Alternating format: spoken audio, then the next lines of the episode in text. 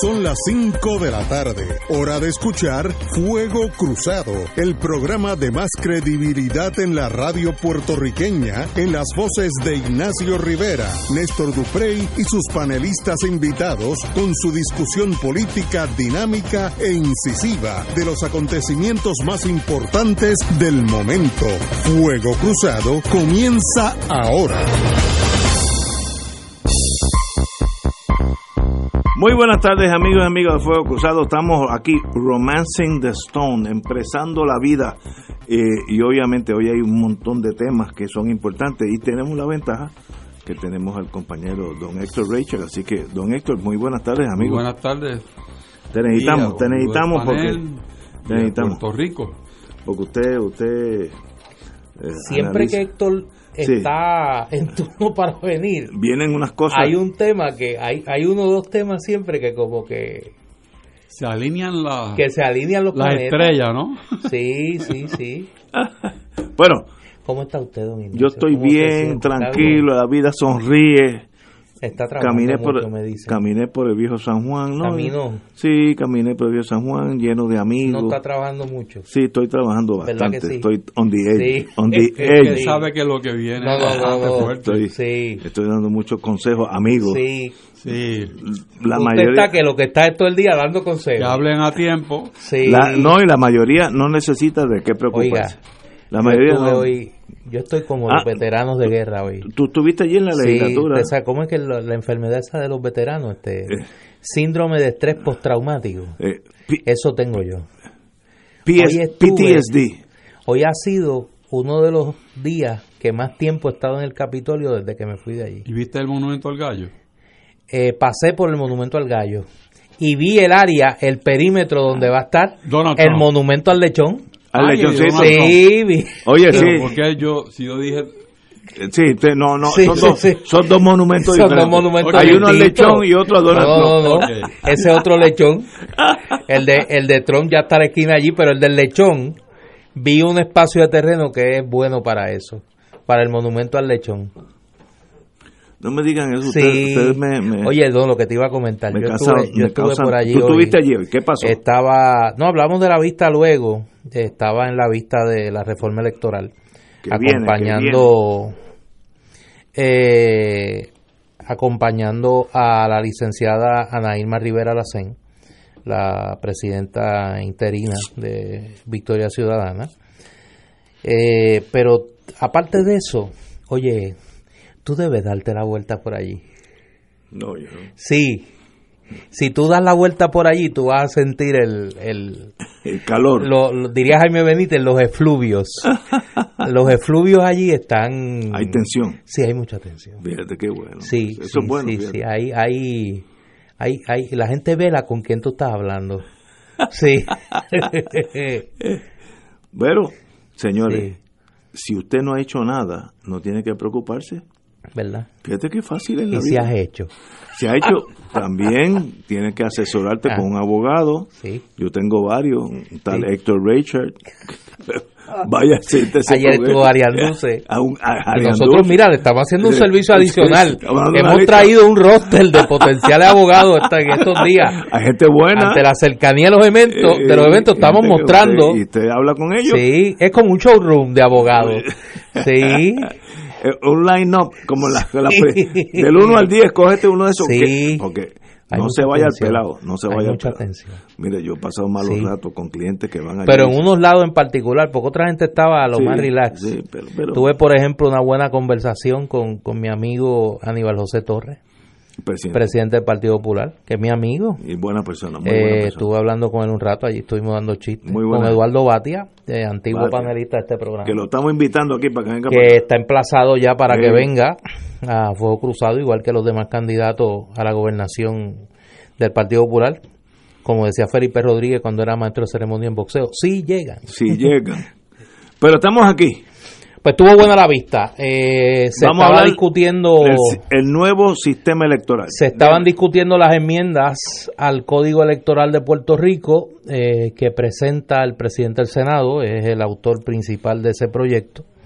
Eh, estuvieron deponiendo en la mañana el presidente del Partido Popular, Aníbal José Torres, y la comisionada electoral eh, del Partido Independentista Puertorriqueño, María de Lourdes Santiago, ambos oponiéndose a nombre de sus colectividades a el, el proyecto.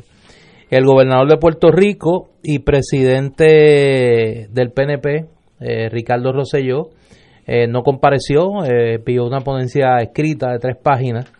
Eh, luego compareció eh, la licenciada Nailma Rivera Lacén, acompañada de la licenciada Rosa Seguí, que estuvo con nosotros aquí en el programa hace unos días, y el compañero y amigo Héctor Alejandro, que es la persona encargada en el Movimiento Victoria Ciudadana de los temas electorales, y ahora en la tarde yo pues tuve que venir para acá, pero en la tarde estaba el presidente de la Comisión Estatal de Elecciones y los comisionados electorales del Partido Popular y el Partido Nuevo, Norma Burgos eh, y el comisionado del Partido Popular, y el comisionado electoral alterno del Partido Independentista Puertorriqueño, el, eh, el amigo eh, Adrián González. Así que el ambiente, las preguntas giraron básicamente en torno a dos temas. El, el tema del el voto electrónico, que ha generado mucha suspicacia y por tanto oposición en términos de eh, la confiabilidad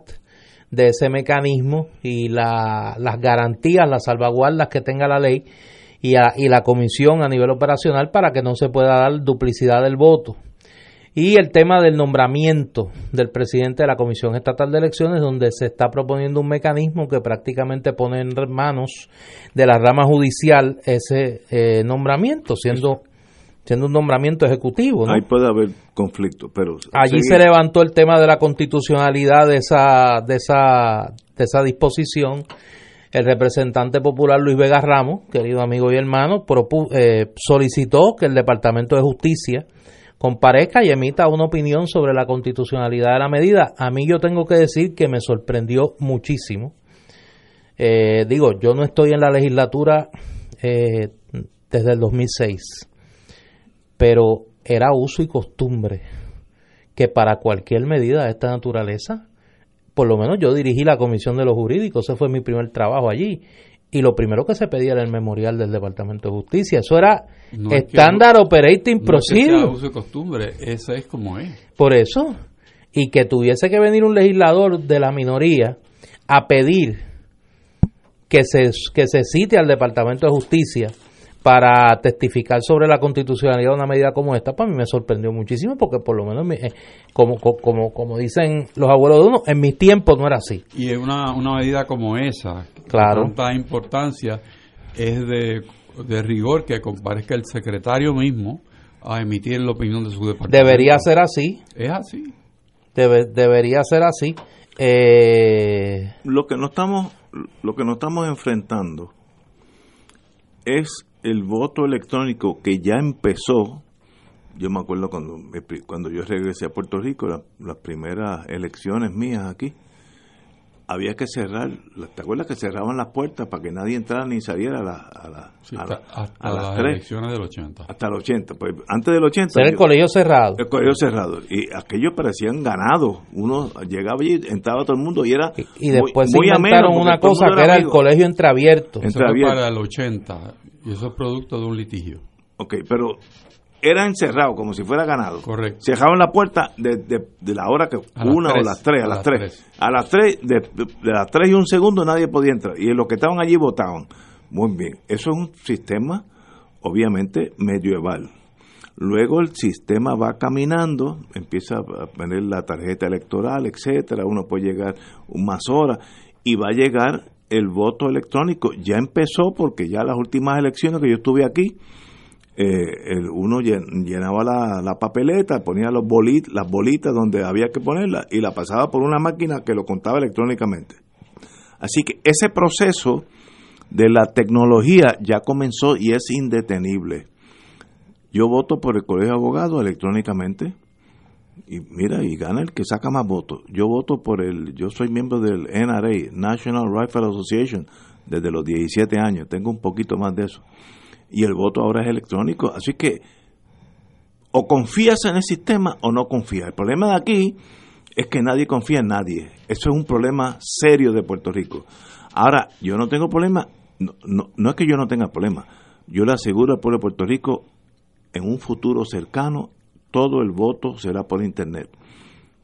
Tener que ir el domingo, el, martes ese y salir con mi esposa y caminar hasta la Brombo, la calle donde yo voto, y hacer una fila y, llenar las bolitas esas, eso es tal vez una o dos elecciones más.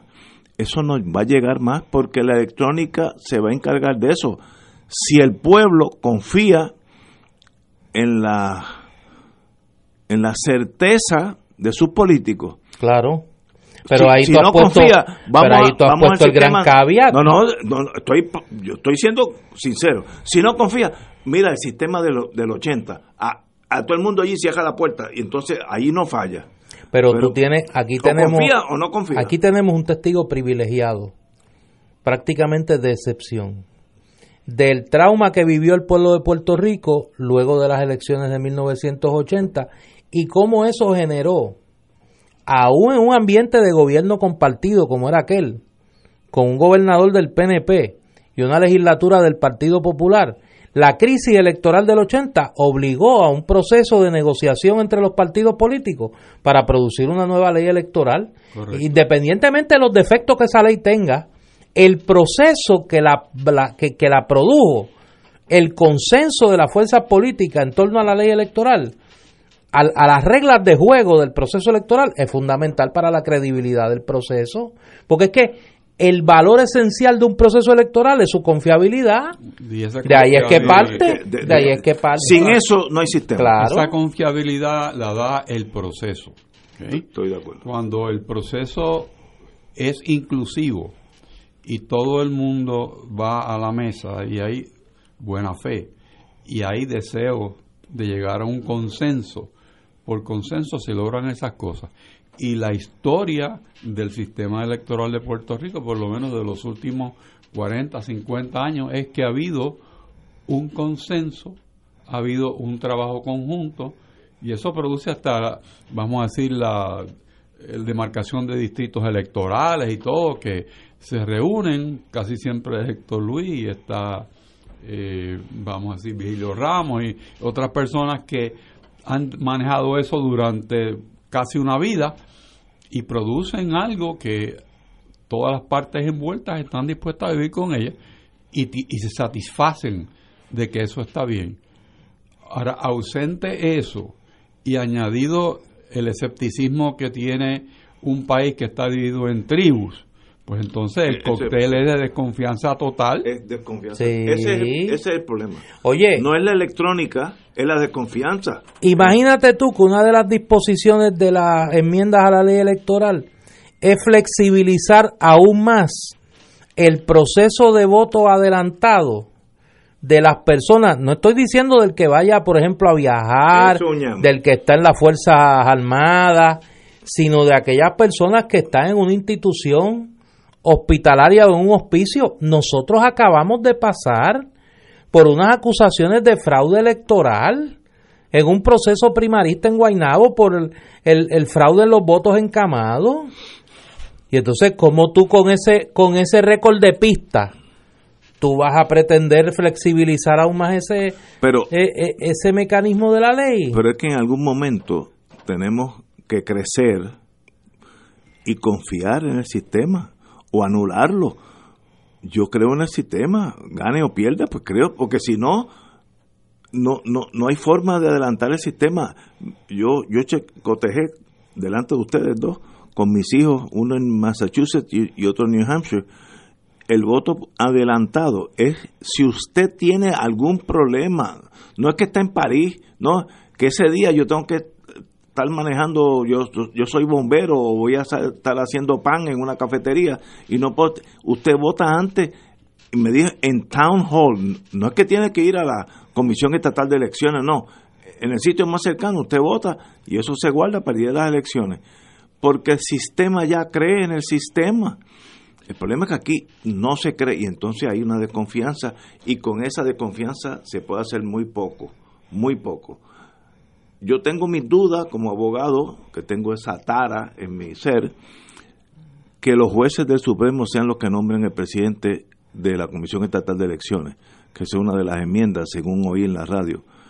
Eh, yo creo que es un nombramiento del Ejecutivo y pues, el sistema judicial no debe entrar en eso. Pero eh, la ley tampoco es, perfecta. Yo creo que es un error jurídico, inconstitucional, pero el voto electrónico llegará a Puerto Rico, queramos o no, o no queramos, porque así va a ser la vida entera. Yo puedo hacer transacciones bancarias ahora. Antes, si tú creas, tú querías saber cuánto tenías en el banco, tú tienes que ir allí a hacer una fila, preguntarle a doña Chencha y cuánto es esto. Yo quiero pagar la, el agua, la electricidad, la hipoteca. Hoy lo hago electrónicamente. ¿Hay algún problema con eso? No, porque el sistema confía en el sistema. Y por eso, pero te roban ah, bueno, identidad. Sí, entonces hay un ah, claro. No, no, y entonces no, puede haber problema. Tiene problemas y, y yo, el voto es la única manera que el ciudadano tiene de expresar su sentir sobre su gobierno y después de ese día no tiene más ninguno. Estoy de Oye, acuerdo. no se nos olvide, no se nos olvide algo. El presidente de la Comisión Estatal de Elecciones nombrado por esta administración está ahora mismo enfrentando un proceso judicial. El de, el de el juez Ramos. Moca, Moca, Pues claro. ¿Y por qué se la y de qué se le acusa a él? De haber conspirado con los miembros de la campaña del gobernador precisamente para legitimar el fraude de los votos pero, encamados. Pero eso no quiere decir que no confiemos en el sistema. Pero ¿cómo no vamos a desconfiar si el presidente de la Comisión Estatal de Elecciones fue cómplice de un fraude, pues, okay, chico? Pero yo no confío y ese señor pues merece todo el castigo de la ley. Pero detenernos en tiempo y espacio eso, no es posible. Pero eso son dos cosas diferentes, Ignacio. No hay confianza en el sistema y el requisito esencial de un sistema electoral, sea electrónico, sea con papeleta, sea con abaco, como sea, es la confianza. Estoy de acuerdo con Por eso. eso. ¿Qué hacemos con eso? Vamos a una pausa, amigo. Fuego Cruzado está contigo en todo Puerto Rico.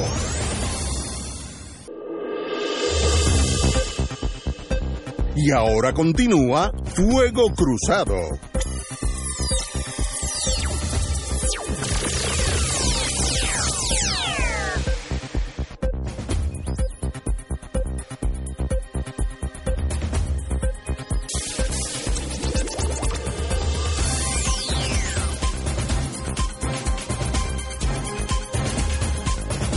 Regresamos, Boys and Girls de Fuego Cruzado. Eh, vamos a complicar una, el problema con ser abogado, que uno se enreda con sus propios reglamentos y leyes, y, y, eso no es excepción.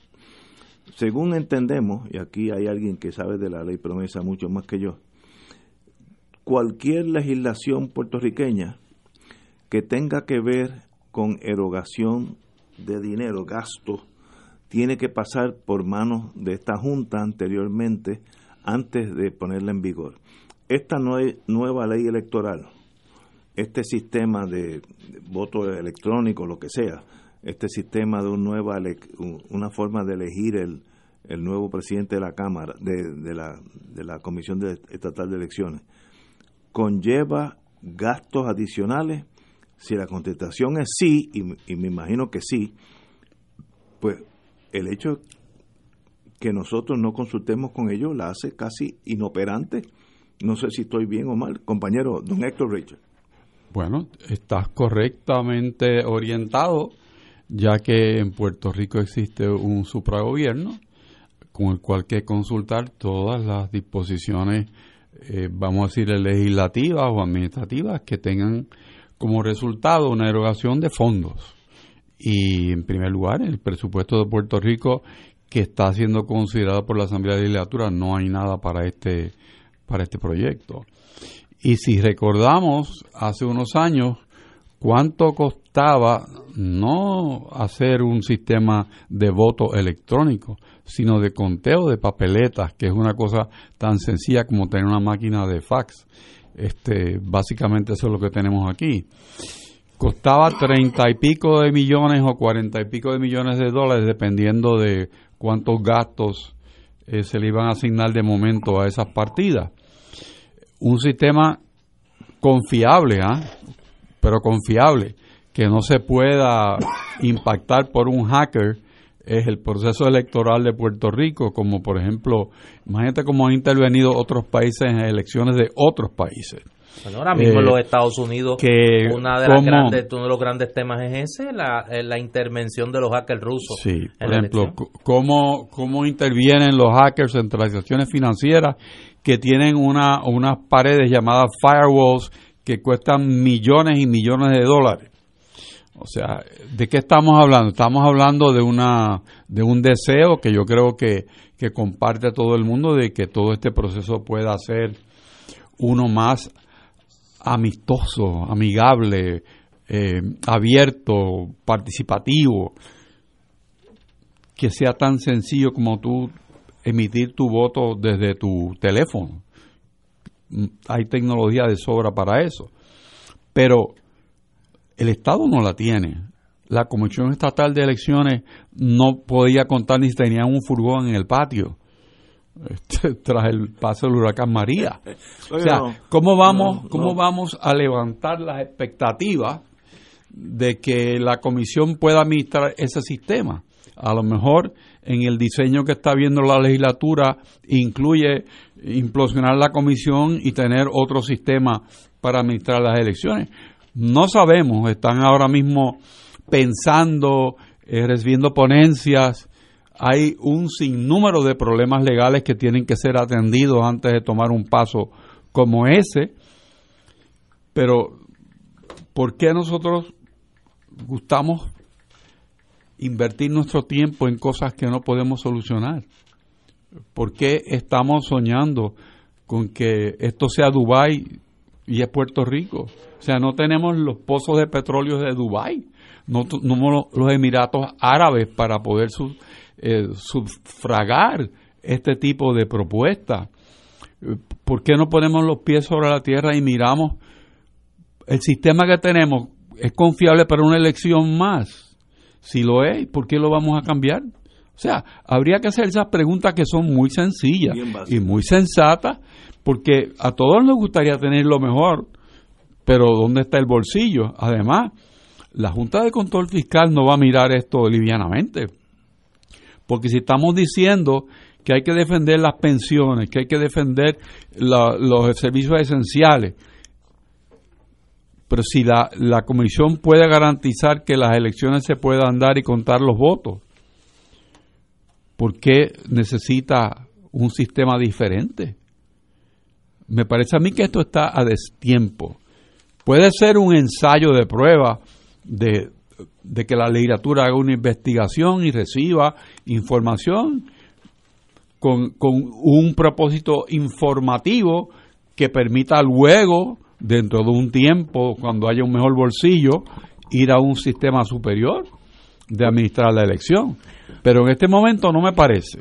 Yo creo que tú has traído... Por la cuestión monetaria, de, de costo. Estamos hablando. No, pero fíjate que Héctor trae, trae además del tema económico un elemento esencial en esta discusión. ¿Hay algún reclamo de la sociedad civil, de los partidos políticos, que, que, justifique que justifique un cambio drástico en la ley electoral? No. No. Entonces, ¿cuál es la cuál es el afán de trastocar la ley electoral en este momento? Oye, no quiere decir que uno se oponga, porque aquí yo no estoy pidiendo que volvamos al colegio cerrado. Eso, o sea, ni que volvamos a contar este eh, con palitos. Palito. No, no, no, no, no, no.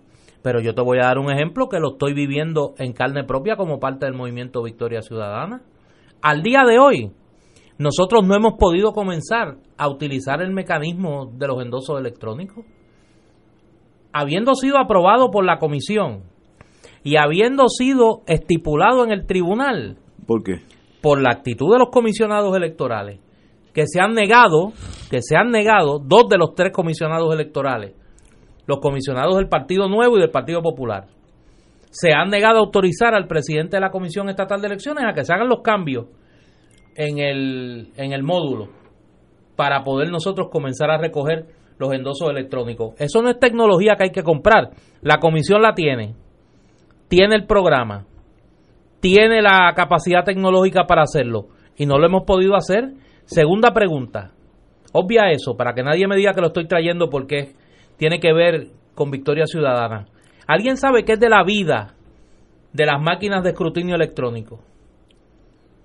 Que el Estado hizo una inversión multimillonaria ahí y lo último que se leyó en este país, en la prensa, es que se estaban deteriorando en un almacén. Que no tenían dinero para darle el mantenimiento necesario ni para guardarlas en un lugar adecuado. Y entonces, ¿para qué queremos crear la impresión de que estamos abogando por el avance tecnológico del sistema electoral si la tecnología que ya tenemos no la sabemos usar ni la queremos usar. ¿De qué estamos hablando entonces? Vamos a bregar con realidades y, ni hablar de lo que trae Héctor de la Junta de Supervisión e, Fiscal. E, ese es el, ese es el tapón en la botella. Sin ese corcho no sale, con ese coche no sale el vino bueno. Ah, así que si el, si la Junta no aprueba toda esta legislación, que yo creo que es inevitable en el futuro, votaremos en los próximos años electrónicamente, eso es indetenible. Eso es tú no puedes parar el siglo XXI. Pero si la Junta dice no, es no. Y ahí donde manda capitán no manda marinero. Así que estamos en una posición difícil la problemática que tiene Puerto Rico vis a vis mucho, casi todos los estados y casi todas las naciones civilizadas del mundo es que aquí no hay confianza en el sistema. Todo el mundo piensa que el otro se va a jugar las elecciones y eso es eso es un veneno a cualquier sistema político. Si tú no crees que el que ganó ganó eh, eh, es un problema eh, social que es casi inevitable y electrónicamente ese problema brinca varias escalas porque dice, ¿cómo yo sé que yo, el voto mío que fue uno o dos, se contó como uno o dos y no como tres? ¿Usted confía en el sistema o no confía? Ah, que hay errores humanos, pues seguro que hay errores humanos. El sistema electrónico ayudó a los partidos secundarios y terciarios, Lúgaro, a, que le cuenten los votos cuando era a palito a palito, que no había representación de esas minorías allí. Esa gente no hubieran sacado ni 15 mil votos y ella sacó más que el 180 eh, mil, una cosa una bárbara. ¿Por qué? Porque es electrónico. Así que tiene sus ventajas. ¿Confiamos en ese sistema o no? Yo confío. Como yo soy, como decía Harvey Nackman, mi querido amigo y hermano, the last of the Boy Scouts, el último de los Boy Scouts. Tal vez padezco de eso. Vamos a una pausa. Esto es Fuego Cruzado por Radio Paz 810 AM. Y ahora continúa Fuego Cruzado.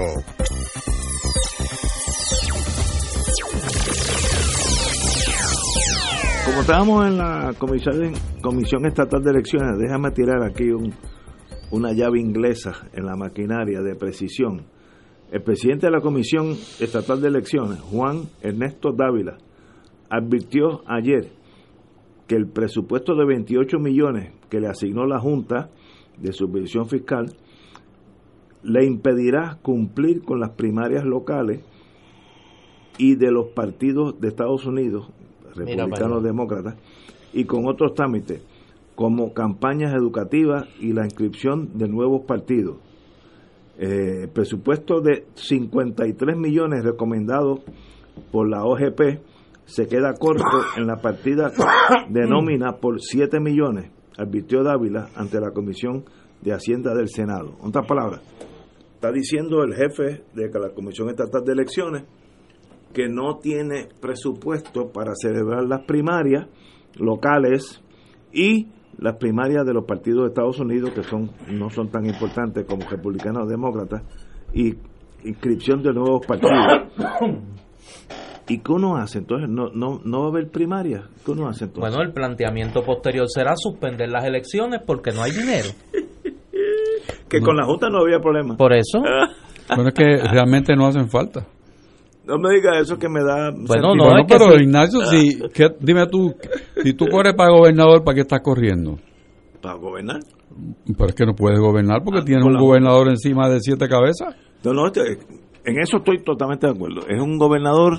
No, pero eh, bajando la realidad, lo que requiere es un examen de cuál es la tarea que hay que hacer y cuál es lo mínimo que se puede invertir para lograr un resultado constitucionalmente válido. Ese ejercicio no es de cuántos millones yo quiero, es qué es lo que yo realmente necesito. A lo mejor no hacen falta 200 colegios para hacer ese proceso. Primario, sí. Pero eso sea que me parece a mí que si eh, llega al punto en que son 50 millones o son 25 o son 30, pues eso es lo que hay, vamos a ver con eso cómo lo hacemos. No, no, no podemos contar con lo que no tenemos, ni vamos a tener. Y, tenemos un mandato constitucional de celebrar unas elecciones válidas, válidas, subrayo, válidas. Las primarias no son... Para su número. Por eso ni las elecciones ni las primarias, ni la posibilidad de que los ciudadanos accedan al proceso electoral, bien sea a través de candidaturas o bien sea a través de nuevos instrumentos electorales, son, son opción. Eso no es opcional. el jefe dice que no tiene dinero para las primarias. Pues que recorte del dinero que tiene. Ah, ok, ok. Claro, tiene que tomar decisiones. Pues, usted... No, no, lo que la Junta le ha dicho ya es, usted tiene esto. Con esto tiene que hacer lo que tiene que hacer. Y tiene que tomar unas decisiones difíciles para las estructuras de los partidos en términos de, de la nomenclatura, para usar la palabra aquella, aquel término aquel soviético, de que ya la nomenclatura no la pueden mantener con el fondo, con, con los gastos ordinarios de la Comisión Estatal de Elecciones. Y que el dinero hay que usarlo para celebrar los eventos electorales. Pues, y coge partida, por ejemplo, como de papel, papeleta. ¿Ok? Exacto. Pues, examina esa partida, a ver cuánto cuesta el papel en un sitio y cuánto cuesta el papel en otro sitio y por qué vamos al sitio más caro a comprarlo. Claro. Examínalo. O sea, es que falta un lente de realismo y fuera el panismo para ver que un peso del presupuesto bien administrado da mucho más que mal administrado. Es tan sencillo como eso. Por ejemplo, papel. No, la funcionario. Junta de inscripción permanente debe existir en la gran mayoría de los, de, en la gran mayoría, en los Estados Unidos, la HIP no existe. Su tarjeta electoral es su licencia de conducir. Punto. Y ahí siempre de cada 10.000 personas hay dos que no, no guían y no tienen... Ok, usted va al county sheriff y allí saca una, una identificación de ese county que le sirve para ir a votar.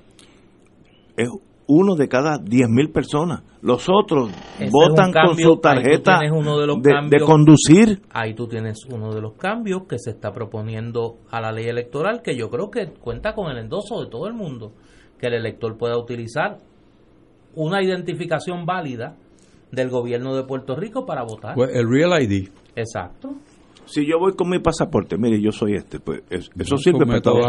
Pues, pues, muy bien. Ahora, Ignacio, el propio presidente de la Comisión Estatal de Elecciones, en su comparecencia, dijo claramente, ah, lo, yo tendría que empezar a, a, manejar el tema de cuántos empleados tengo que sacar.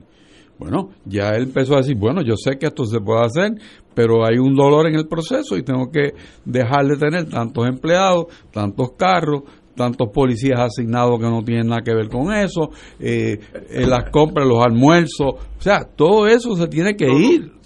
Pues entonces no nos quejemos que no lo podemos hacer, sino busquemos la manera de hacerlo.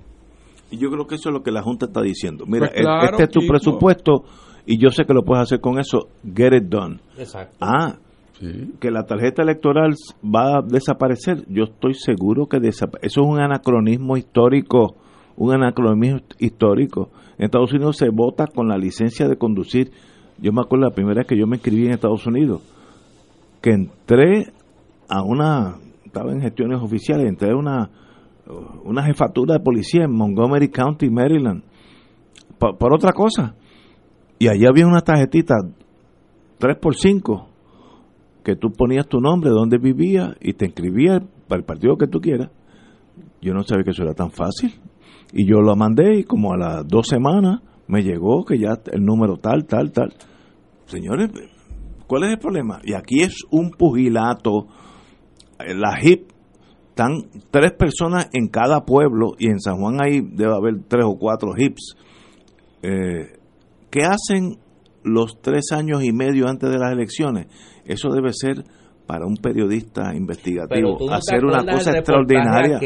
De Gloria Ruiz Cuilan en el Nuevo Día, que fue una junta de inscripción permanente, yo creo que en Caimito era, y un empleado se fue desde las diez y pico de la mañana y nunca volvió.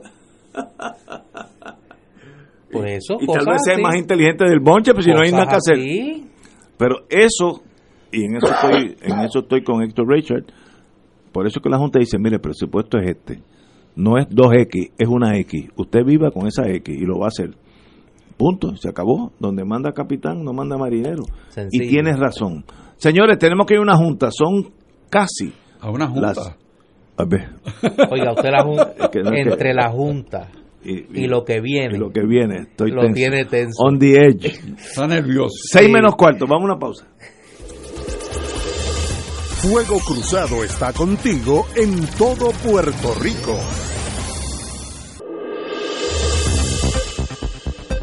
Y ahora continúa Fuego Cruzado.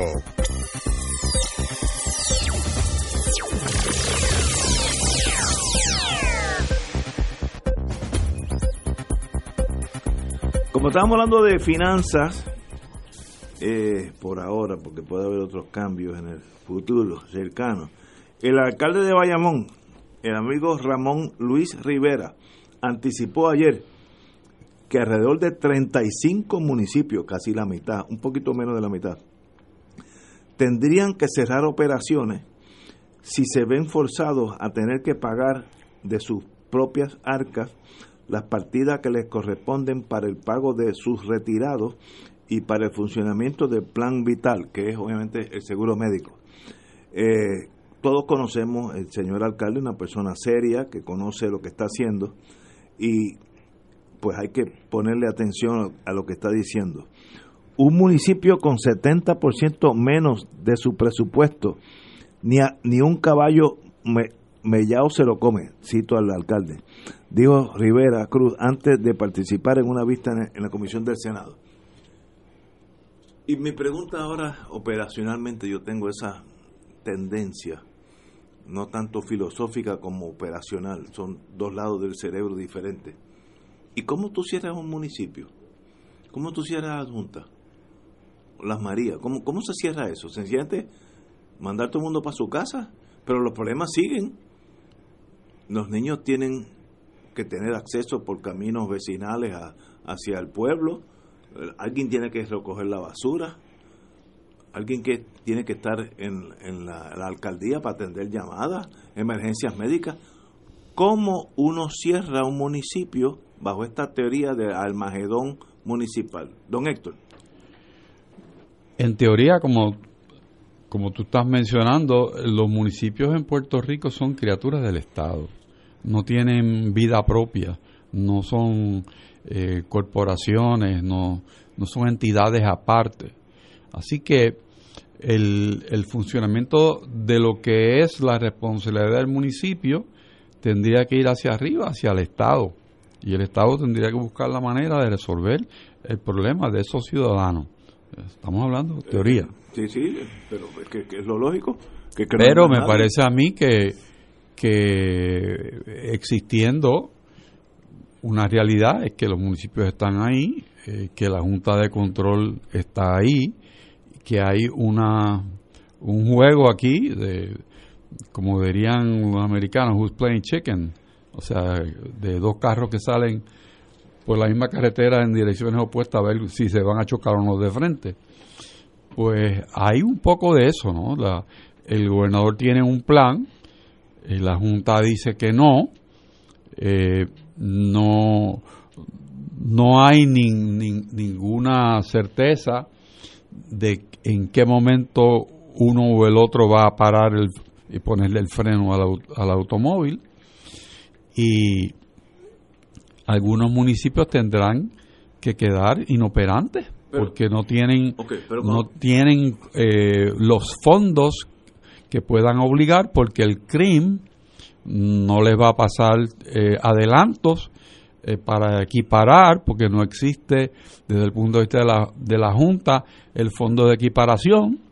Así que eh, quizá los municipios circundantes le den la mano por unos días, pero el Estado va a tener que, que, ayudar. Bueno, es que por necesidad, si el municipio es criatura del Estado, es como es. Y originalmente, pues no habían fondos de equiparación ni nada. La legislatura se ocupaba de proveer los fondos a los municipios. Así es como está pensado. De ahí en adelante es que ha venido las mutaciones del financiamiento de los municipios y se ha hablado de, consorcios, de corporaciones de desarrollo intermunicipal y montones de ideas. Nunca ha estado claro cómo es que va a operar. aparte de los municipios grandes que tienen una base contributiva porque tienen operaciones, eh, vamos a decirle, de de tiendas y o fábricas que le produzcan algunos ingresos. Los que no tienen una base económica pues no tienen un futuro aspectado. Eh, los que tienen en zona agrícola pues saben que no tienen de dónde sacar porque la agricultura no contribuye significativamente al municipio directamente. Sí contribuye porque hay un, una economía alrededor del municipio pero no directamente. Así que el problema es complejo, pero la contestación del libro de texto es que le toca al Estado cubrir, eh, paliar esa, esa necesidad de esos, de esos pueblos puertorriqueños que estarían sin un fondo municipal para atender necesidades. Oh, te voy a poner un escenario. Yo vivo allá en el barrio Guilarte, allá en Adjunta. Yo tengo 87 años con mi esposa, eh, y el municipio decide, como la palabra es inoperante, que no opera, ok, ¿y qué yo hago con la basura? ¿Qué yo hago cuando me dé apendicitis? alguien me tiene que llevar a dónde? 911. Pero 911 en adjunta. Bueno, 911 tú llamas y buscan el servicio más cercano que esté disponible. Que llegará al otro día. Bueno, puede llegar al otro día. Eh, volvemos al tiempo donde no había 911 o donde no había ambulancia y, el vecino te ayuda. O sea, podemos describir una situación tipo eh, post-María es lo más cercano que hemos. tú estás on your own. on your own. Solito. Y la basura, pues tú la recoges y la amontonas si puedes. Sanidad vendrá y a lo mejor y inspecciona y te dice, te voy a poner una multa. es un escenario tétrico.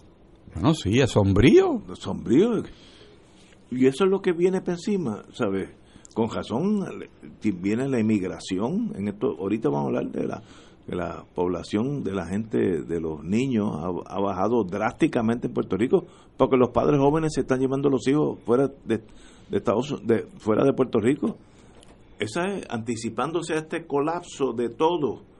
Vamos a, vivir post María, básicamente tú y tus vecinos, como vivimos, empezando por mí. Sí.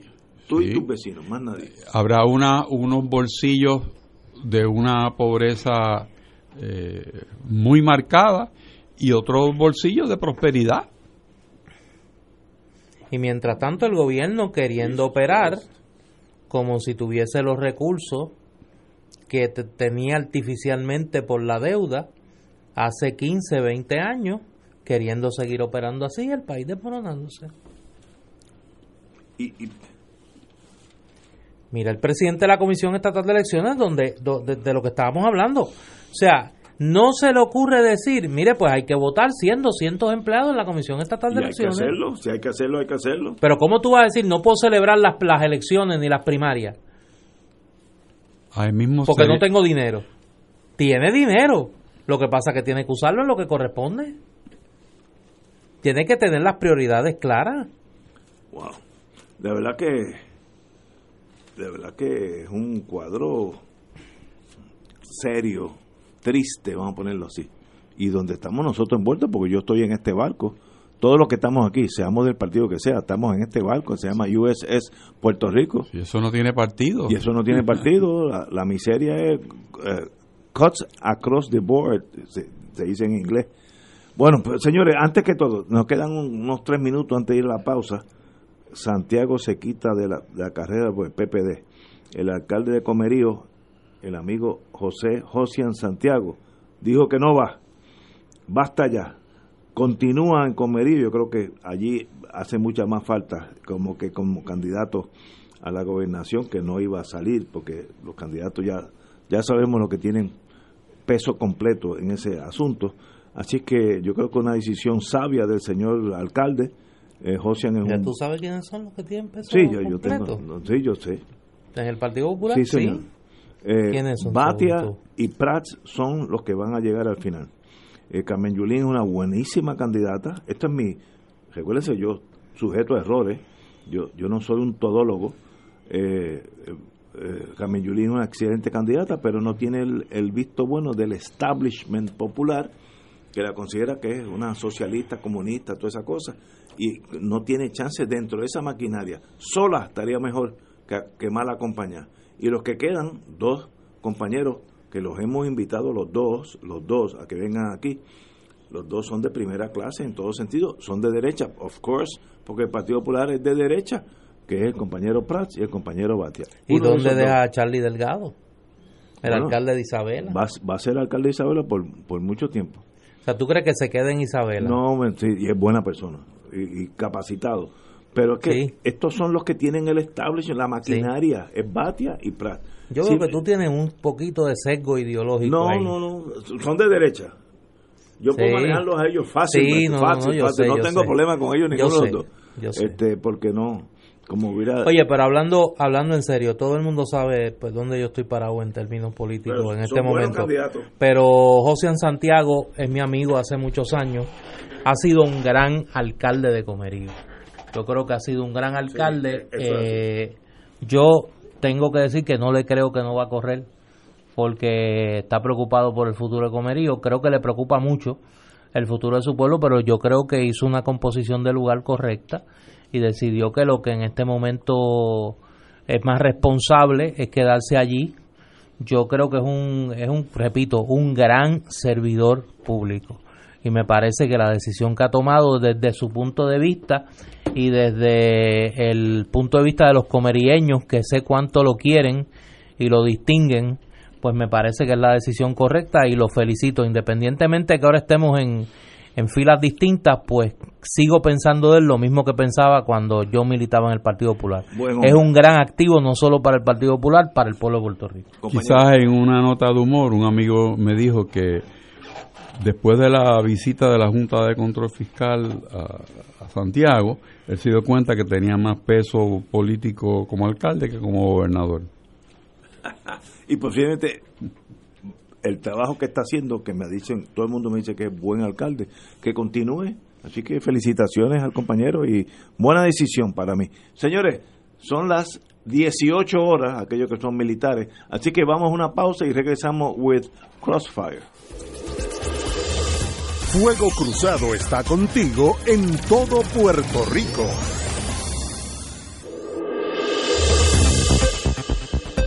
Y ahora continúa Fuego Cruzado.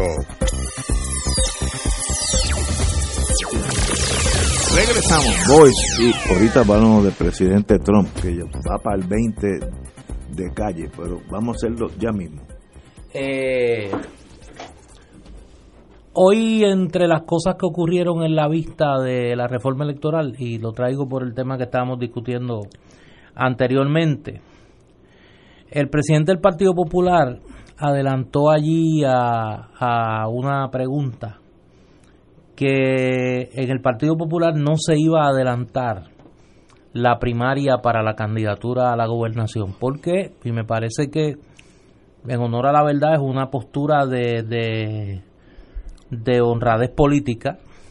Él dice, yo no puedo si como legislador en mayoría yo aprobé la legislación para colocar las primarias en el verano del año electoral, cuando yo estaba en el poder, ahora que yo estoy en la oposición y me conviene a mí celebrarlas antes, pues yo no, entonces no puedo venir con la gancería de celebrar el proceso eh, antes. Y a mí me parece que eso es importante para las cábalas que se hagan al interior del Partido Popular, porque esa decisión pues eh, descarta la posibilidad de que un método alterno permita un acomodo razonable eh, eh, de los candidatos en el Partido Popular.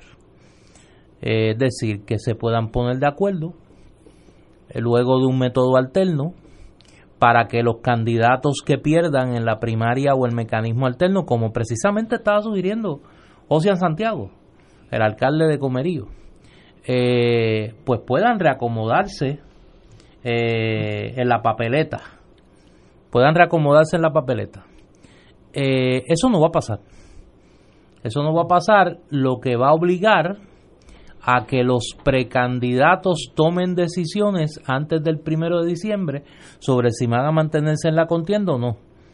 Yo creo que vamos a ver en los próximos días y semanas a otros candidatos del Partido Popular anunciando que están reacomodando sus aspiraciones a, unas realidades electorales eh, que los lleva a pensar que podrían fracasar en el intento de obtener la nominación a la gobernación y que deberían aspirar a otro puesto.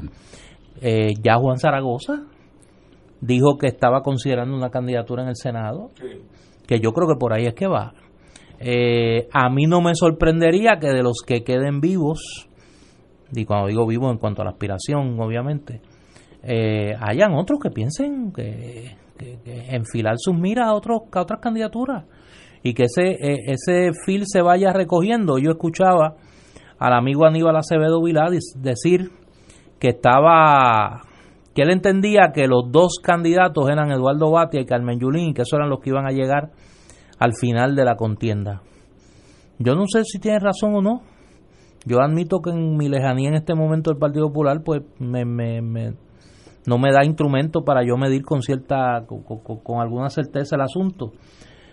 Ahora, yo sí creo que ahí hay unas candidaturas que no van a llegar a que no van a llegar al 1 de diciembre y que podríamos ver otras candidaturas que no están ahora mismo en el, en el tintero complicando el panorama o a lo mejor facilitándolo dentro del Partido Popular.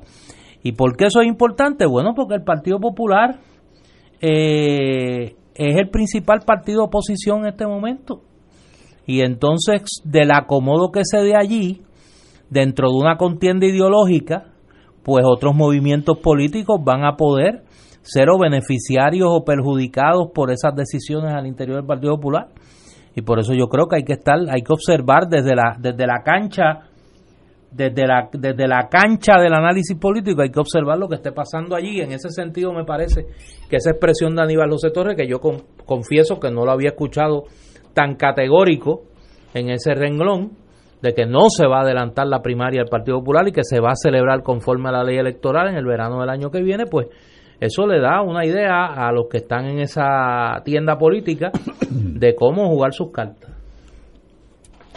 No hay duda que ponerle una primaria tan lejos referente al momento de la elección, pues crea unos problemas económico, eh, de desgaste, de exposición, todo tipo. Pero esa es, esa es la ley. Y el problema lo tiene el Partido Popular. O sea, porque me imagino que los demás no van a tener un único candidato y ya. El Partido Popular se puede desangrar en ese proceso económicamente y también de exposición de los candidatos. Eh, así que yo creo que harán sus componendas se retirarán algunos y quedarán uno o dos eh, con posibilidades y posiblemente también lleguen a un acuerdo, porque en política no hay nada escrito y lo que parece inamovible hoy, mañana es la realidad. Así que esperemos a ver lo que pasa. Eh, si bien tengo entendido, sujeto a estar equivocado, es que esta ley que pone las primarias cerca de las elecciones fue una obra del Partido Popular. Pues por eso es que ellos mismos por eso es que José Torres dice, mire, yo no puedo ahora, después que yo voté como legislador a favor de esto, pues decir, bueno, ahora que me aplica a mí, pues yo no me lo voy a aplicar. Y voy a buscar un mecanismo para darle la vuelta a la ley electoral y celebrar yo un proceso alterno. Claro, algunos dirán la razón política manda eso porque porque permite que una gente compita para la candidatura a la gobernación y que luego si no salen favorecidos se puedan obtener un acomodo razonable en la papeleta en otras candidaturas. A la legislatura, comisionado residente, alcalde, pero hay un elemento de, de, moral política que me parece que, se trae bien por, por, el presidente del Partido Popular. Oye, y, y el Partido Popular, que es el que está en, en, este, en esta dilema, porque el candidato del PNP va a ser el gobernador, así que eso ya se acabó. El Partido Popular no puede tener unas primarias internas con el compromiso del que gane ahora, en octubre, estoy, me estoy inventando un número, en septiembre, va a ser el candidato. Y un acuerdo entre nosotros de caballeros, ¿eso es posible? Bueno, eso era lo que planteaba José en Santiago, pero no se dio. Ah, porque cada cual por su lado. Están divididos aún dentro del Partido Popular eh, estar dividido y siendo minoría no son buenas noticias usualmente. Para uno ganar tiene, tiene que estar bien unido. Y esta, este desangramiento, como dice el compañero Richard, eh, es un desangramiento a meses de las elecciones van a sacarse los ojos todo el mundo por ahí para abajo. Bueno, lo que pasa es que yo creo, yo creo que aquí hablábamos un poco fuera del aire. Yo creo que nosotros estamos ante un escenario electoral bien fluido y de que mucha gente está subestimando eh, la fragilidad de ese, de ese de, de, del espacio de los espacios políticos en este momento. Por ejemplo, una candidata, no te voy a dar el ejemplo. ejemplo. O sea, los partidos políticos se mueven en unas coordenadas, en unas coordenadas ideológicas. Que en Puerto Rico la coordenada ideológica, que es un error, pero ese es, que, ese es el imaginario, así funciona el imaginario político nuestro, se mueve en torno a opciones de estatus. Cuando no es así, ¿no? Eh, pero esa es nuestra realidad política. En el partido del centro, que es el Partido Popular, inclinar la balanza ideológica en términos de candidaturas a un lado o a otro podría implicar un trasvase de votos, un, un, intercambio de votos en esas colindancias. Por ejemplo, una candidatura muy sesgada a la derecha en el Partido Popular, pues obviamente va a atraer una fuga de votos a la izquierda del Partido Popular. Pero puede traer también una suma de votos a la, a la derecha del Partido Popular. Y a contrario censo, una movida hacia la izquierda, muy sesgada a la izquierda de las candidaturas en el Partido Popular, puede traerle un, un respaldo, un cruce de votos a su izquierda, pero puede tener una sangría a la derecha. ¿Me sigue? Por eso, por eso es que la decisión de un partido de centro en un escenario tan fluido como este puede tener consecuencias, pues mira, puede tener consecuencias para los, movimientos emergentes. Claro que para Victoria Ciudadana eso va a tener una consecuencia. ¿Cuál va a ser? No sé. Para el PNP la va a tener, para el Partido Independentista la va a tener, porque del centro gravitan hacia los extremos eh, y desde los extremos al centro eh, corrientes electorales ¿Cómo eso se va a reacomodar? Pues falta tiempo, pero no hay duda que en una pugna ideológica como la que hay en el Partido Popular en este momento, esa decisión va a tener consecuencias para las demás fuerzas políticas. Y esa decisión dentro del Partido Popular, mirándolo desde afuera, eh, el Partido Popular no creo que tenga la capacidad de reconocer ese problema no. y se va a aferrar a, a una solo, un solo camino ideológico y ahí mismo queda. Eh, queda, porque el PNP y los demás se lo van a llevar. Que es a la derecha, el Partido Popular. Ya, yo creo que ya decidió un partido de derecha colindante con el PNP. pues obviamente si eso es así va a tener una sangría de, votos a su izquierda. Pero que eh, el, problema es que cuando uno es un problema, un partido de centro tiene ese dilema. tiene ese dilema, tiene esa como como ahora se ha puesto de moda, tiene esa oportunidad. Sí, sí, también. Porque puede atraer votos, claro, porque atrae votos de los dos, de los dos, puede atraer votos de los dos flancos. Lo que pasa que en este momento las cuentas del Partido Popular están bien escasas.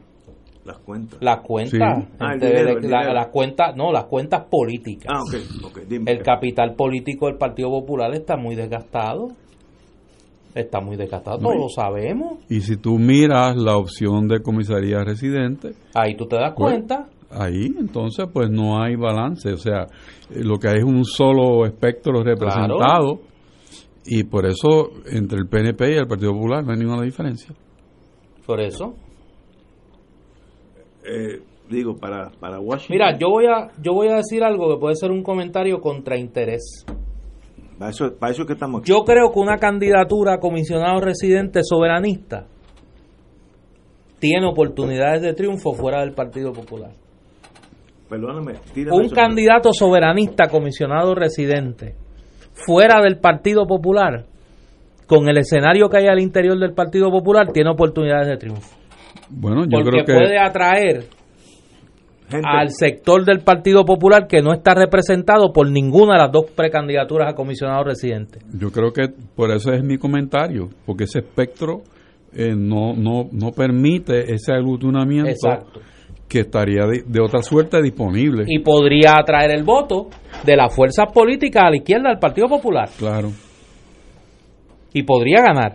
claro que sí. Podría ganar. Y con el factor de reconocimiento. Y con el factor de reconocimiento tendría más oportunidades de ganar. Correcto. Si fuera una figura conocida.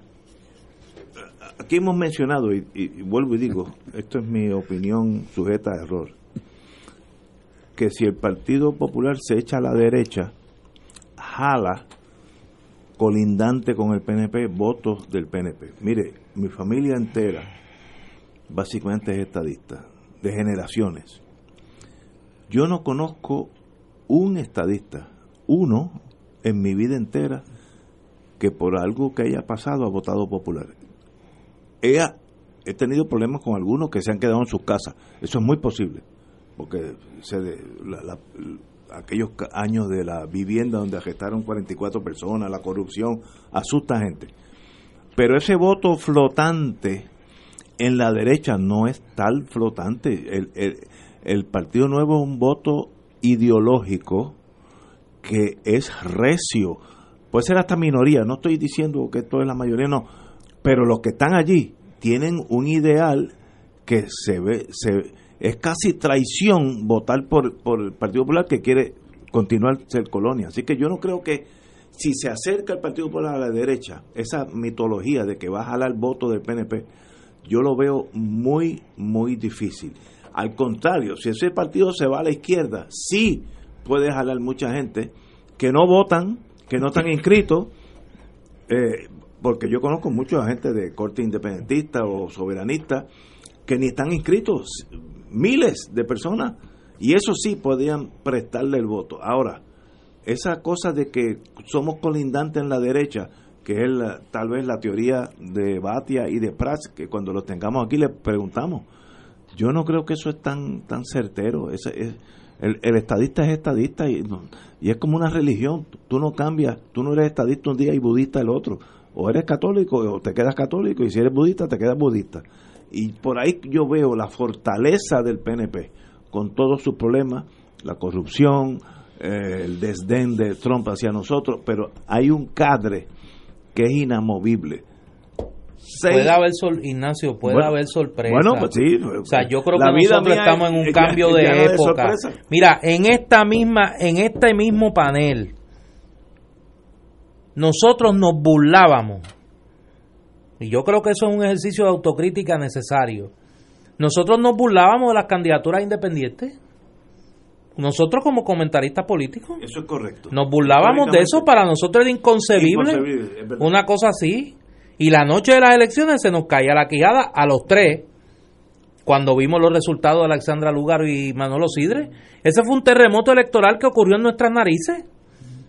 Y Pues yo creo que ahora mismo ese hastío es mayor Puede ser. Pero y hay- que puede reventar, uno no sabe cómo. en los votos lúgaros y en los votos, ¿cómo se llama? Los Sidre. Sidre, no hay estadistas. No, no los digo, me puedo equivocar. Yo, yo no quiero ser este absolutista. No sé. No, no hay estadistas que yo no conozco a nadie. Eh, a, a menos que yo viva en una cápsula, que es posible. No Pero- lo descarte. No, no, puede ser, puede ser, pero es que yo no... con- Eso es la izquierda y el centro que están en ebullición hacia otra cosa. No, pero es que era- yo creo que aquí cada vez, aquí cada vez hay un electorado mucho más despegado de esas estructuras políticas y de esas categorías ideológicas y que la gente lo que está buscando es un gobierno honesto y que funcione, que la gente vaya al sesco y pueda salir con su licencia o con su trámite hecho. que vayan a la colecturía y no tengan que pasar por una procesión para poder lograr obtener el documento que quieren. Pero todas esas premisas ligado estrechamente políticamente a Estados Unidos. Esa, esa cosa de, que vamos a separarnos de Estados Unidos políticamente en Puerto Rico es veneno, cianuro. El que el, político que ponga sobre su, sobre su mesa la ideología de que vamos a, a, separarnos de Estados de Estados Unidos no estoy diciendo que seamos Estados la relación que se puede quedar como está territorio está muerto. El puertorriqueño está bien ligado a la comodidad de estar con Estados Unidos porque es un imperio, el, el imperio en este momento, así es bien fácil. Caminar solo es más difícil que caminar acompañado.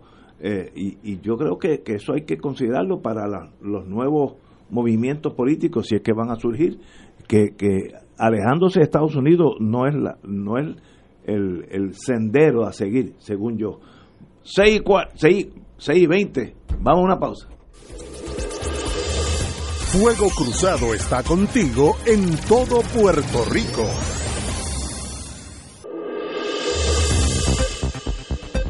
Y ahora continúa Fuego Cruzado. Let's keep America great. Mantengamos a Estados Unidos grande el presidente Donald Trump oficializó anoche en Orlando, territorio puertorriqueño, su candidatura a la reelección.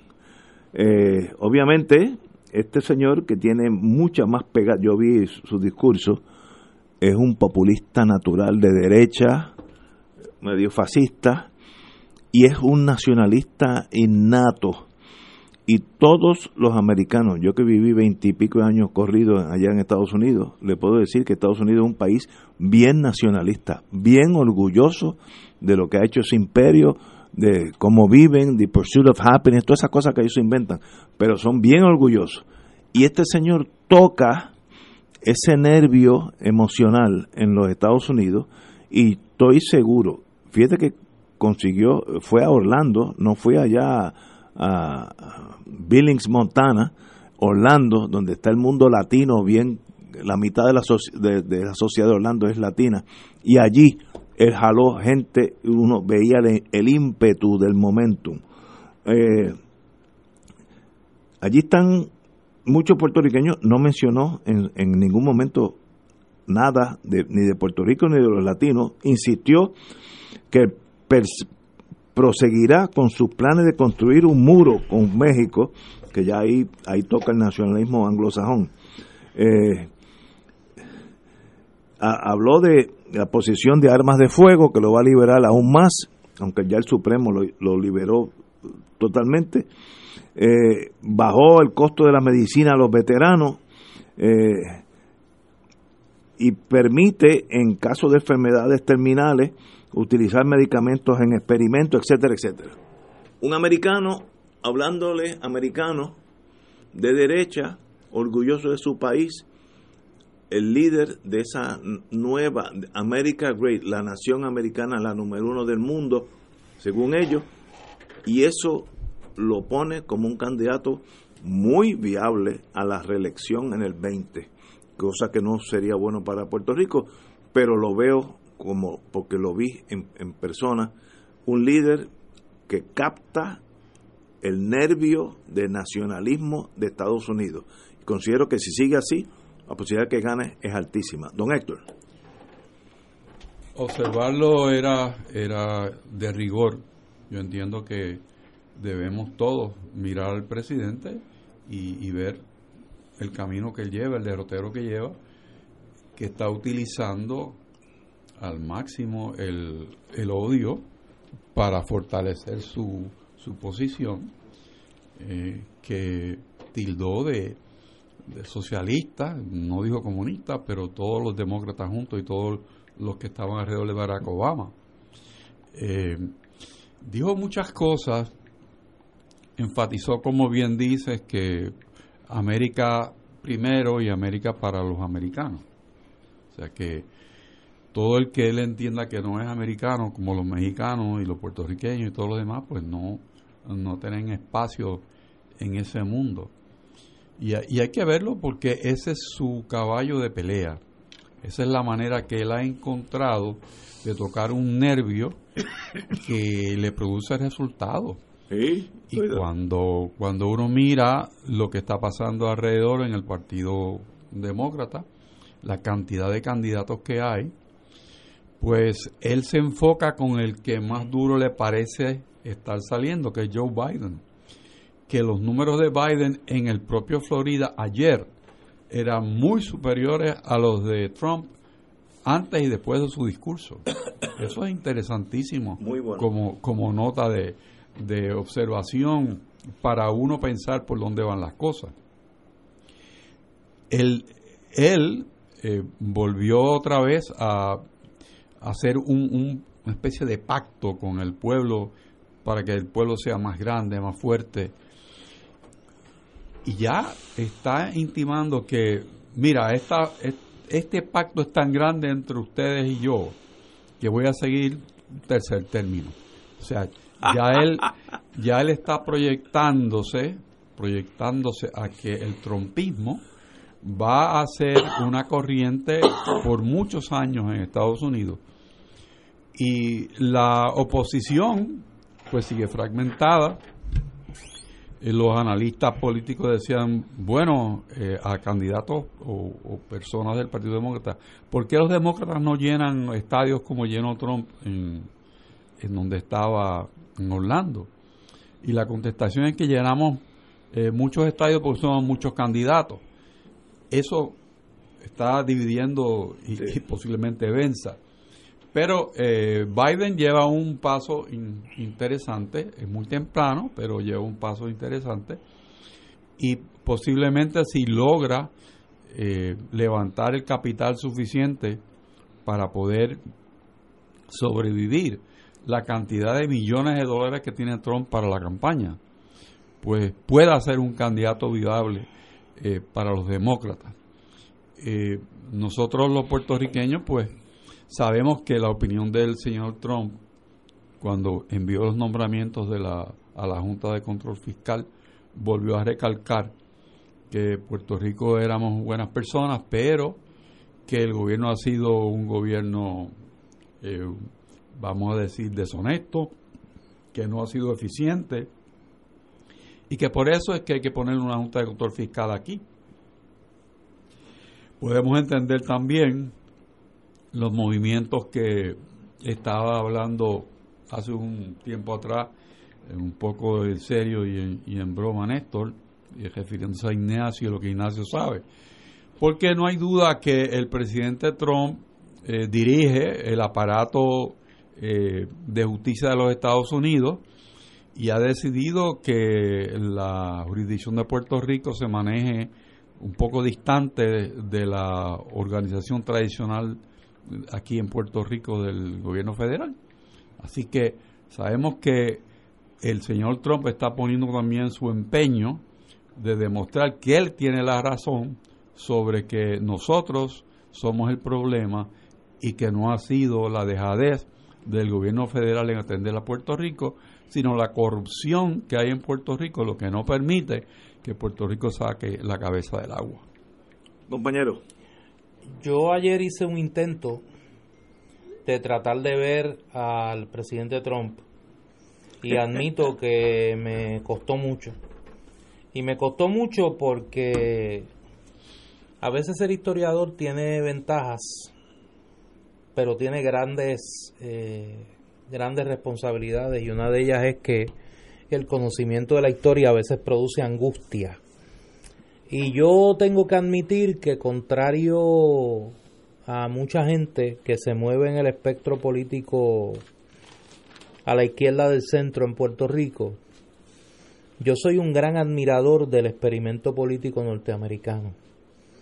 Yo creo que con sus virtudes y con sus defectos y con una política exterior bastante eh, criticable, en términos de su de la construcción de un Estado democrático o un Estado republicano de derecho, pues ha sido un modelo exitoso.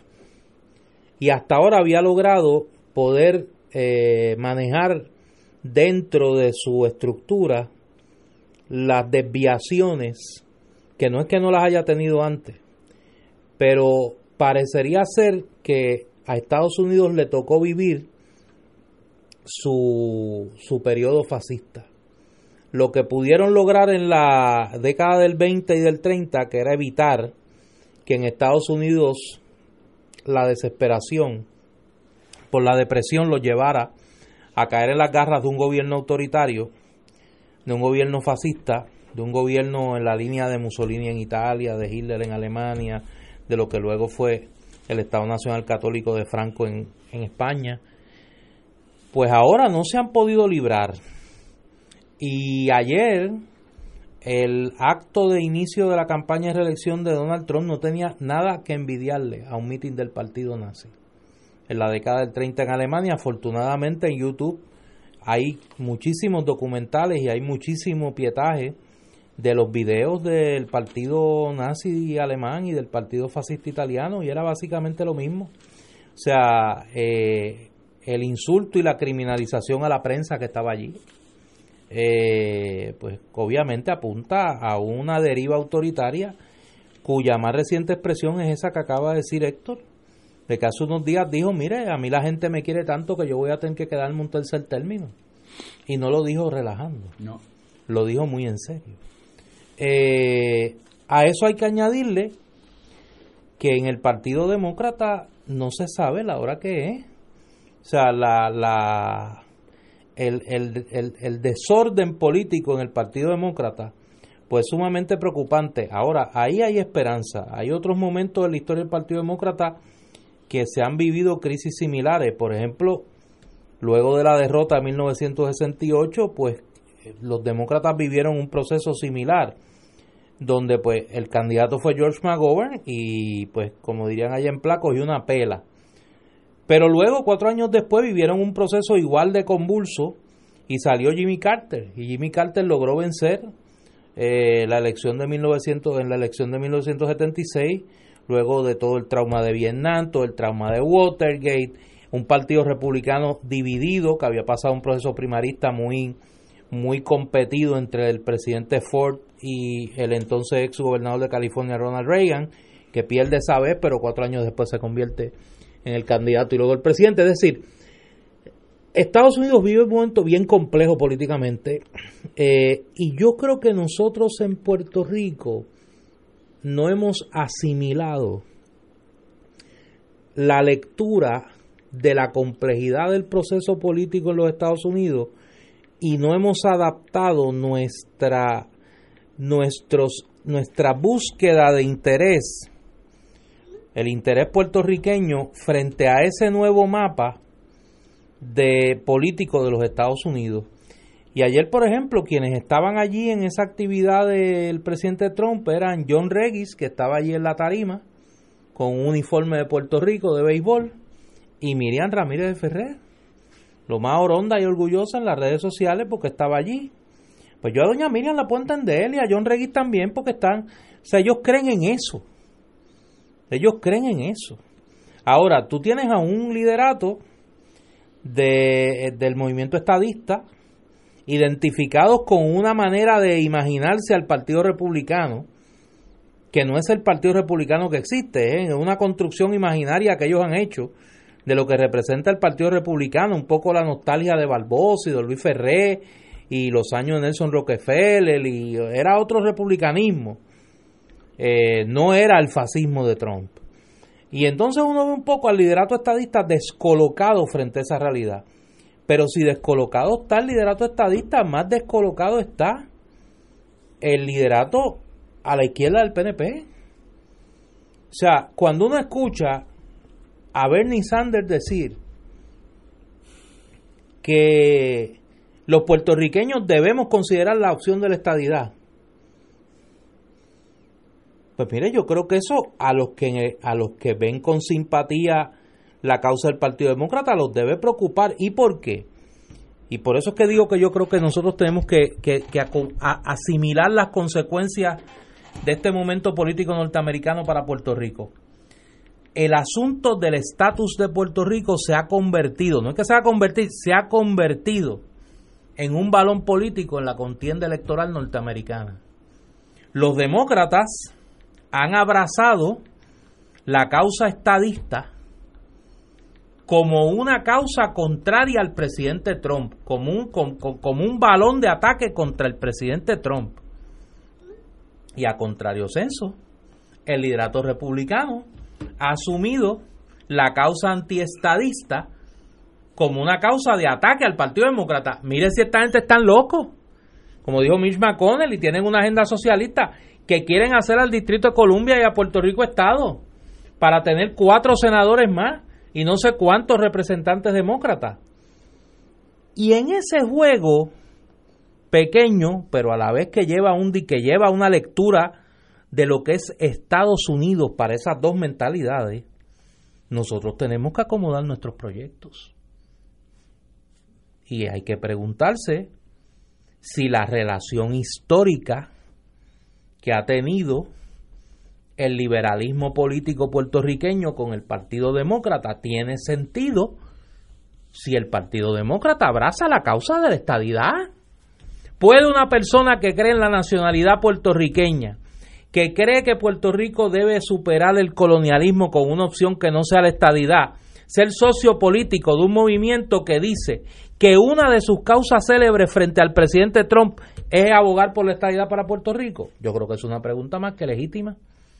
Y a contrario censo, no es tiempo ya de que nosotros establezcamos algún tipo de diálogo con los sectores que en Estados Unidos, dentro del Partido Republicano, dentro del gobierno permanente, dentro de los sectores de poder económico y político norteamericano, buscan una salida a la situación de Puerto Rico que no sea ni la colonia quebrada a perpetuidad o la estadidad.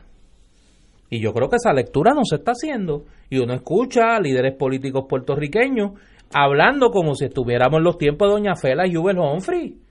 O sea, esos tiempos se acabaron.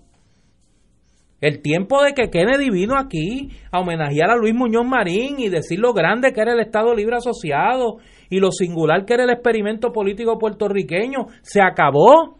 Eso se acabó. Para los demócratas la estadidad es una causa en su lucha política para arrebatarle la Casa Blanca a Donald Trump. Y a contrario censo, para los republicanos la estadidad para Puerto Rico es un plan de los demócratas para agenciarse una mayoría artificial en el Senado. Y nosotros tenemos que hacer una lectura en función de esa realidad. ¿Por qué? Porque nosotros somos el esclavo que está jugando en el patio de la casa pero nosotros tenemos que tener alguna mirada crítica distinta ante esa realidad que es totalmente distinta a lo que fue hace 20, 30, 40 años. Y eso incluye a los estadistas republicanos, nos incluye a los, a, los liberales puertorriqueños, pero incluye a los, a los estadistas republicanos. Hay que hacer una recomposición del lugar. Vamos a una pausa, amigos. Esto es Fuego Cruzado por Radio Paz 810 AM. Diariamente en nuestra cocina algo delicioso se cuece en la olla. Se escucha el cortar de la cebolla y el triturar de los ajos. En Freshmart utilizamos ingredientes frescos sin aditivos ni preservativos. En el deli encontrarás la mejor variedad de desayunos, almuerzos y cenas, pizzas artesanales y más. Los mejores especiales de la semana para comer sano y sabroso. Explora la variedad de ofertas más saludables. Ven a Freshmart en Aguadilla, Caguas, Carolina, Condado, Guaynabo y Atorrey. Freshmart es para todos. Fuego Cruzado está contigo en todo Puerto Rico.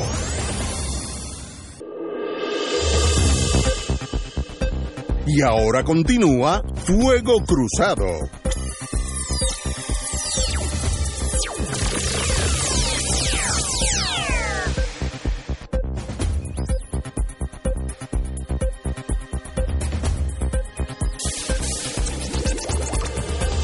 Regresamos amigos, amigas a fuego cruzado. Para finalizar con Trump, dijo dos cosas que tal vez tengan que ver con nosotros. Trump aseguró que millones de trabajadores de bajo salario llegan ilegalmente a Estados Unidos y compiten con los norteamericanos más vulnerables por empleo y oportunidades. Mire lo que está diciendo, que tiene que ver algo con nosotros. Eh, dijo que a partir de la próxima semana su gobierno comenzará con el proceso de expulsar a los millones de extranjeros ilegales que han entrado ilegalmente a los Estados Unidos. Las expulsiones los expulsaremos tan rápido como entren. Fíjate que no está hablando de los canadienses ni de los europeos que entran a Estados Unidos, es los mexicanos. Y entre un europeo de Suecia y un mexicano, yo estoy más pegado a los mexicanos que a los suecos. Por tanto, ahí hay un mensaje para nosotros, los latinos, porque este señor es del mundo anglosajón y él está ayer, digo el lunes, le estaba hablando a ese mundo anglosajón de ascendencia europea, blanco, pecoso, que le teme a esta inmigración masiva, tal vez hasta con cierta razón, que compiten con los empleos más abajo. En algunos estados son hasta necesarios estos inmigrantes, porque si no, no funcionaría la economía. Texas es un caso clásico. Sin los mexicanos, Texas se desploma. Eh, pero esa es su posición. Yo creo que habló muy bien. Si lo miramos, impacto político a, a sus huestes, le doy A. Muy bien hecho por Trump y movió la gente que él sabe que van a votar por él. Y los políticos, pues, todos son iguales en ese sentido. Bueno, y él tiene, él tiene, mira, yo le decía a un amigo en las redes sociales que estaba reaccionando a un comentario, es que contra los datos no se puede discutir. O sea, contra los datos no se puede discutir.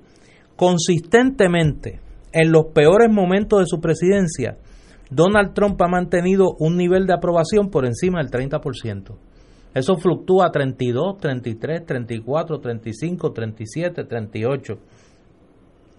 A veces hasta 40 el Partido Demócrata, los candidatos del Partido Demócrata no han sido capaces de coagular hasta ahora una oposición a Trump. ¿Por qué Trump ha identificado a Joe Biden como su principal blanco de ataque? Porque Biden muestra en las encuestas una ventaja sobre Trump. Claro, y la demostró ayer. Y la demostró ayer pues entonces obviamente él lo quiere liquidar antes que llegue a la nominación. Y quizá el problema que van a tener los demócratas, que yo creo que se va a resolver más fácil de lo que alguna gente cree, es cómo tú consolidas temprano esa candidatura, una candidatura contra Trump, porque estás corriendo contra alguien que tiene el poder de la presidencia, contra alguien que tiene mucho dinero y contra alguien que tú ya decidiste que no lo ibas a procesar porque políticamente no puedes. Y que por lo tanto se siente infalible, se siente impune. impune. Y que va a usar ese poder de la presidencia a su voluntad y capricho, porque el Senado no existe, el Senado de los Estados Unidos no existe. Para propósitos de la presidencia de Trump, le han dado carta blanca porque tienen tanto temor a las primarias internamente en el Partido Republicano que lo dejan hacer lo que quiera y va a ser un candidato no fácil de derrotar, ya sea Biden o el que sea, un candidato muy viable porque está tocando el nacionalismo norteamericano y eso, el que ha vivido en Estados Unidos sabe que eso jala, en Estados Unidos esa bandera jala mucho del ciudadano promedio, el que, el que antes ni votaba, ahora votan por Trump, así que eh, lo veo, veo al Partido Republicano en la defensiva en este momento, ya veremos de aquí a un, un año y un poquito más. Señores, tenemos que ir a una pausa, amigos. Fuego Cruzado está contigo en todo Puerto Rico.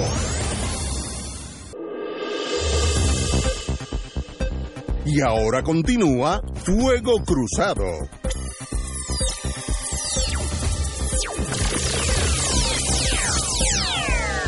Amigos y amigas, hay una noticia que es muy difícil hasta de analizar, que es la, las demandas en ejecución de hipoteca en Puerto Rico se han disparado de forma eh, pero casi increíble. 600 eh, demandas en, en, dos semanas se han radicado eh, de ejecución de hipoteca y hay unos números más, pero obviamente ya pasó todo aquel aquella paralización de de, ejecución de hipotecas, que lo, propició María y los problemas económicos, ya volvemos a la, a la normalidad eh, y sencillamente pues eh, estamos miles de ejecuciones de hipotecas. ¿Qué quiere decir eso? ¿Qué refleja eso? ¿Qué consecuencias tiene en el valor del, del real estate en Puerto Rico, de los bienes inmuebles? Pues yo creo que todos son noticias negativas. Digo, yo no sé si ustedes se acuerdan, eh, Héctor no estaba aquí, tú sí estabas aquí conmigo, cuando estábamos escuchando el mensaje de Estado del país del gobernador, que dijo que las hipotecas, la ejecución de hipotecas había bajado, se había reducido. Pues, según la prensa, ¿no? Por eso. ¿Tú sabes? Por eso. Pero es que, eh, eh, va, obviamente, vamos a entrar al detalle de eso. Pero ahí tienes un ejemplo grotesco del grave problema que nosotros tenemos del desfase de la realidad por parte de, la clase política nuestra. Una cosa tan sencilla como esa, son incapaces de admitirlo. El lunes, hace dos días, hace dos días, se radicaron 60 ejecuciones de hipoteca en un periodo de 8 horas, porque es de 8 hasta las 5. En esas 8 horas se radicaron 60 casos. ¿Qué impacto eso tiene en el valor de los inmuebles? Pues yo creo que es negativo, pero compañero, don Héctor Richard. Bueno, es, interesante que, también en la Asamblea Legislativa han estado mirando maneras de, de proveer alivio hasta donde uno puede, ¿no? Con una relación contractual ya existente, que es lo que da lugar a una ejecución de hipoteca. Y que la Clínica de Asistencia Legal de la Universidad de Puerto Rico, de la Escuela de Derecho, también tiene un módulo de conocimiento y de asesoría para las personas que están en ese en ese en esa situación tan difícil. Muchas de estas propiedades ya están abandonadas, eh, las personas sencillamente se han ido, han botado la llave eh, y los préstamos eh, han sido vendidos ya a, a descuento, ¿no? Estamos trabajando ahora con quizás con, la cola del problema de la, de la burbuja inmobiliaria en lo que respecta a hogares. También hay en, en, ese, en ese grupo de, de personas afectadas eh, personas que son dueñas de edificios y hasta centros comerciales pequeños cuyos préstamos también han sido vendidos a otras instituciones. Y no me extrañaría que en, algún momento surja un, un mercado para la adquisición de estas propiedades a unos precios muy, muy reducidos, a veces a 20 centavos el dólar, a 15 centavos el dólar, y entonces pueda venir una, una entidad que recoja estas propiedades, las arregle y, y empiece a mercadearlas como propiedades para unos bolsillos distintos para los cuales fueron creados. Eh, en Puerto Rico hay necesidad de propiedades a un nivel económico bajo y hay también una necesidad de propiedades de, de alto costo y buena localización y con unas amenidades muy importantes.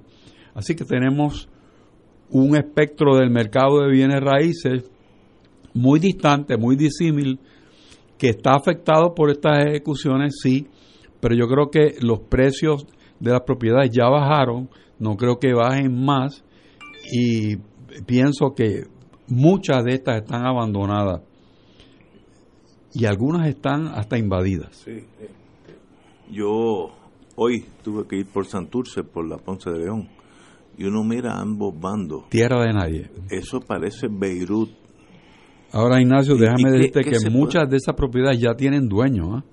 ya están compradas por estos especuladores. Eh, por especuladores y están esperando el momento de poder salir de ellas con un margen de beneficio interesante. Yo creo que es una señal de un problema mayor. O sea, yo no creo que el problema son las ejecuciones de hipoteca. Las ejecuciones de hipoteca son un síntoma de un mal mayor, que es el empobrecimiento de nuestra clase media. El, la precariedad en la que vive. La inexistencia casi. Mucha gente, la inexistencia casi. Mucha gente que en la bonanza económica de los 90, cuando tenían un empleo a tiempo completo, cuando tenían unas expectativas de vida mucho mejores, compraron una propiedad. Ahora, con su empobrecimiento, no la pueden pagar. ¿Y qué hacen? La entregan al banco. Pero mira, déjame darte la frase porque no quiero que se quede en el vacío. Las ejecuciones hipotecarias son las más bajas que se han registrado en nueve años, con una reducción de un 35% en comparación con el año 2017. Eso fue lo que dijo el gobernador. Ah, bueno. Oye, tan simple que sería decirle la verdad a este pueblo. Que estamos pasando malos momentos. Decirle, mire, tenemos que aprender a vivir con menos y tenemos que aprender a vivir con lo que tenemos. Y van a ser años difíciles, pero yo no puedo decirle a la gente que vive años difíciles repartiendo un billón de dólares en contrato en el Departamento de Educación. O sea, no hay manera de hacer eso, no hay fuerza moral para hacer una cosa como esa. Y ese es uno de los graves problemas que tenemos, un gobierno que no tiene fuerza moral para pedir sacrificios. Y tenemos que enfrentarnos a una, tal vez una década de sacrificio. Y triunfaremos, pues seguro que triunfaremos. Ah, pero requiere ajustes a nuestra vida, pues seguro, pero que podemos hacerlo, pues de eso no hay duda. y como me explica un amigo, como me explica un amigo que conoce obviamente de ese mundo, tú estás pagando una hipoteca mucho más cara de lo que es el valor actual de la propiedad. Hipotecas, como él me mira, me cita un ejemplo, hipotecas de 400 mil dólares por propiedades que hoy valen 200 mil eh, dólares. Eh, eso hay muchísimo. Por eso. Yo sé un caso de un, gran amigo que lo quiero mucho, que pagó 1.8 millones por una propiedad mega lujosa de esos super condominios y está tasada en 800 mil. Vale la mitad de lo que él la va a pagar. Pues, eso es una encerrona que, ¿sabes? Difícil, pero es que ese es el desplome económico de Puerto Rico. Pero triunfaremos seguro a la larga si nos ajustamos a lo que a lo que tenemos que ajustarnos sin soñar e inventarnos mentiras unos a los otros. A la larga Puerto Rico adelanta. Bueno, señora, hay, hay una nueva ley de armas por ahí, yo no sabía, Puerto Rico, la que sacar una licencia de portación de armas, yo como no tengo armas, pues no sé de esto, vale ahora, en este momento 1.910 dólares. No tenía idea, yo pensé que era 100 o 200 pesos. 1.910 dólares. En el Senado, bajo la nueva ley, costaría 545, que es una cosa exorbitante. Y en la Cámara, 300 yo no sé por qué vale tanto eso, tan caro es tener un arma bajo unos casos norteamericanos que dicen que el derecho a la tenencia de armas de fuego es un derecho constitucional. Si tú tienes que pagar 1.910 dólares, le está coartando a esa persona en licencia, no es comprar el arma, le está cortando, coartando a esa persona el derecho a tener armas. Yo creo que sí, porque tú puedes eh, imponer contribuciones tax it away, de tal forma que en realidad le quitas el derecho a la persona a tener un arma. Así que cuidado, un día de esto llegará esto a la calle Chardón y aplicarán los casos del Supremo, que todo el mundo que desee, yo no soy uno de esos, tiene derecho a tener un arma en su casa. Eh, y, y, eso es la vida, ¿no? Pero Héctor, muchas gracias por estar aquí con nosotros. siempre un placer estar aquí. Un privilegio tener contigo. Y tenemos que irnos, así que mañana será jueves. Mañana es jueves, ¿verdad? Jueves Giovedí. O sea que todavía... Sí, nada va a pasar. No va a pasar nada mañana. Nada, nada. Pero ¿y cómo tú sabes que no va a pasar nada? Por, ahora nada. Ok. Señores, va a pasar. No, no, tampoco sé eso. y si lo supiera tenía que decir no tampoco. Ok. yo no sé nada de nada. Okay. Como decía mi jefe en la agencia central, gran parte de mi triunfo ha sido por lo poco que yo sé. Con ese pensamiento profundo. Hasta mañana, amigos.